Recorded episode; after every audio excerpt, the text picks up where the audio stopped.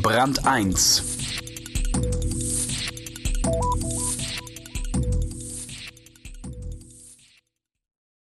Wer bei seiner Geldanlage eine saubere Rendite und auch noch ein gutes Gefühl haben will, sollte dem folgenden Artikel Aufmerksamkeit schenken. In künftige Akademiker zu investieren, lohnt sich nämlich. Wie weit es generell für Bildungsinvestitionen gilt, darüber zerbrechen sich Ökonomen die Köpfe. Ingo Malcher hat mit ihnen zusammen gerechnet. Die Preisfrage Bildung kann eine Zierde sein. Bildung eröffnet Einkommenschancen. Doch was bleibt unterm Strich davon übrig? Wir meinen rein rechnerisch. Römisch 1 Nicht für die Schule, sondern für das Leben lernen wir, die Bildung und das liebe Geld. Soziologie? Aber was willst du denn damit mal machen, mein Kind? So klingt es, wenn der Abiturient die Lehre von der Gesellschaft einer Lehre in der Bank vorzieht. Dabei eröffnen sich dem Soziologen viele Berufsfelder.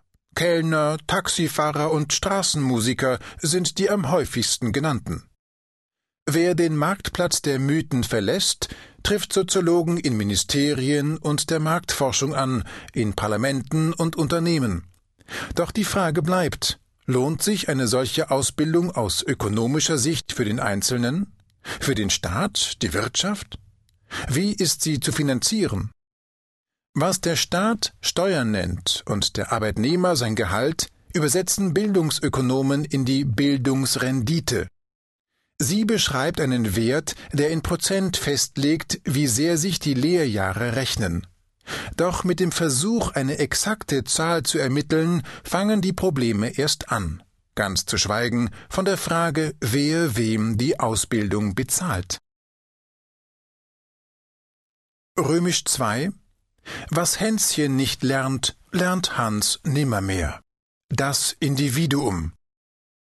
Friedhelm Pfeiffer, 50, bittet in sein Büro.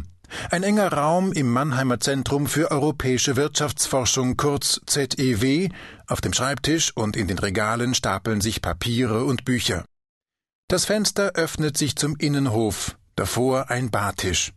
Wir können auch stehen, sagt Pfeiffer, das ist innovativer. Pfeiffer ist Bildungsökonom und beschäftigt sich Tag aus, Tag ein mit der Finanzierung von Bildung. Er greift zum Bleistift. Auf einem weißen Blatt notiert er eine Zahl. Sechs.